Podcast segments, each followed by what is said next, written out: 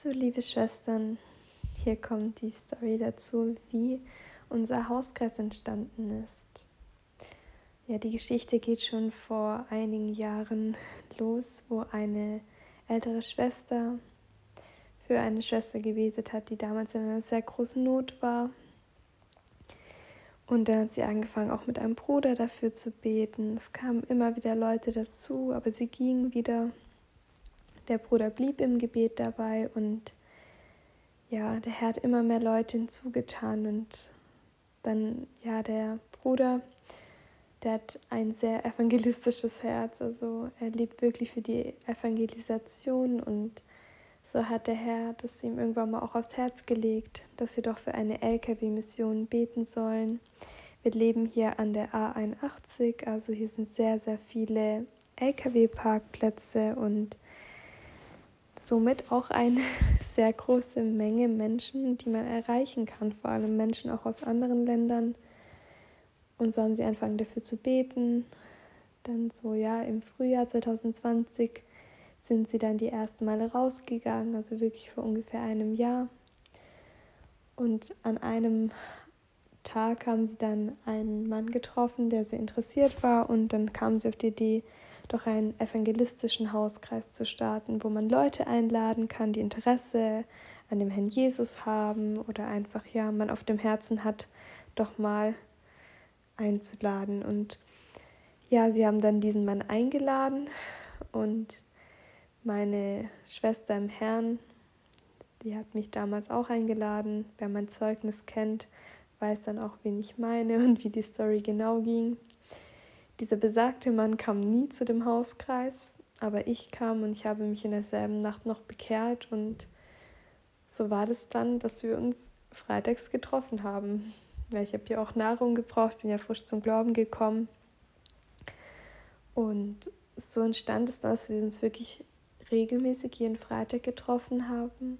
Es gab noch mittwochs einen Frauenhauskreis, es gab dann einen Montagsgebetskreis, einen Donnerstagsgebetskreis und am Wochenende eben den Dienst. Und allein das ist schon ein Riesenwunder, dass der Herr quasi aus zwei, drei Gläubigen, die sich wirklich im ja, Namen Jesu versammelt haben, schon diese Gemeinschaft geschenkt hat. Aber der Herr hat damit nicht gestoppt. Der Herr hat weiter Wunder getan und ja, so waren aus diesen zwei Gebetskreisen unter der Woche ein tägliches Gebet entstanden und ja, aus am Wochenende sich nur einmal treffen, am Samstag zum, zum Einsatz wurde dann ein regelmäßiges Treffen auch am Sonntag zu einem Gottesdienst, den man gemeinsam gefeiert hat. Und so waren wir plötzlich die ganze Woche eigentlich zusammen. Und der Herr hat dann auch geschenkt, dass wir noch 2020 die Anerkennung als Verein bekommen haben. Der Herr hat uns Räumlichkeiten geschenkt, wo wir gerade so zwischen, ich weiß nicht, wie das Zwischenlage sein können. Wir haben nämlich leider noch keine eigenen Räumlichkeiten, aber wir dürfen ähm, Räumlichkeiten nutzen für einen gewissen Zeitraum.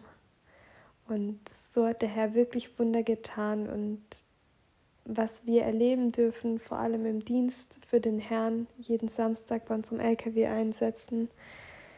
Es ist wirklich wundervoll und es lohnt sich auf jeden Fall, darüber auch echt noch Geschichten zu erzählen. Wenn ihr daran Interesse habt, könnt ihr das gerne auch mir sagen. Und wir haben ein ganz, ganz großes Wunder erlebt, auch mit einem Moslem, den Gott ja wirklich an diesen LKW-Parkplatz gestellt hat. Der kam aus Istanbul und ja, Interesse am Christentum hatte und wir haben ihn eingeladen. Und was da passiert ist, ist wirklich eine Story für sich. Und was ich euch eigentlich sagen möchte mit dem Ganzen, wir sind nun eine Hausgemeinschaft, ein Verein, ein Missionsverein. Und all das fing an mit zwei, drei Gläubigen, die sich zum Namen Jesu hin versammelt haben, in einer Umgebung, wo eine große Not an bibeltreuen Gemeinden ist. Also hier gibt es einfach keine Gemeinde, wo man jemand mit wirklich gutem Gewissen hingehen lassen kann, vor allem wenn jemand frisch im Glauben ist. Und ja, der Herr hat es geschenkt. Der Herr hat es wirklich geschenkt, dass wir in dieser Not zusammenkommen durften. Auch dass der Herr, und ich muss sagen, das ist für mich ein riesen, riesen Gnadengeschenk, ja, dass ich mich dort in diesem Hauskreis bekehren durfte, ich wirklich in meinem Glaubensleben so gestärkt wurde, auch mit Lehre, dass ja, ich habe wirklich, wie es in der Bibel steht, die ja, flüssige Nahrung bekommen bis zur festen Nahrung im Glauben, dass ich jetzt wirklich ja, einfach auch sehr wachsen durfte im Herrn. Natürlich ist alles durch unseren Herrn Jesus Christus, aber ich bin dem Herrn einfach sehr dankbar, dass er mich in eine Gemeinschaft gestellt hat, die wirklich immer füreinander da ist. Bei uns gibt es nicht das Alt und Jung getrennt ist, ja, wir sind zusammen, auch im Sommer. Wir sind gemeinsam auf Ausflüge gegangen und die waren auch immer mit Evangelisation verbunden. Es gibt keinen Tag, und das kann ich frohen Herzens wirklich sagen, in unserer Gemeinschaft, wo wir nicht dem Herrn dienen.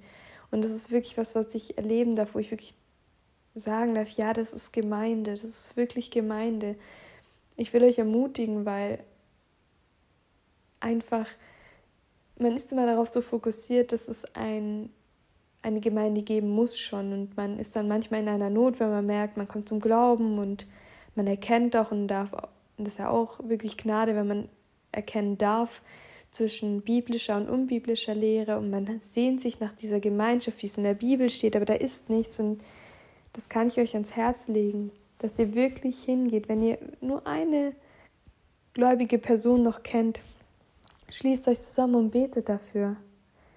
Es ist ein Gebet nach Gottes Willen. Gott will Gemeinschaft. Er hat es so in seinem Wort festgeschrieben. Und wenn in eurer Nähe einfach keine Gemeinde gibt, in die man gehen kann, in die man verantworten kann, zu gehen, dann betet dafür, dass der Herr hinzutut.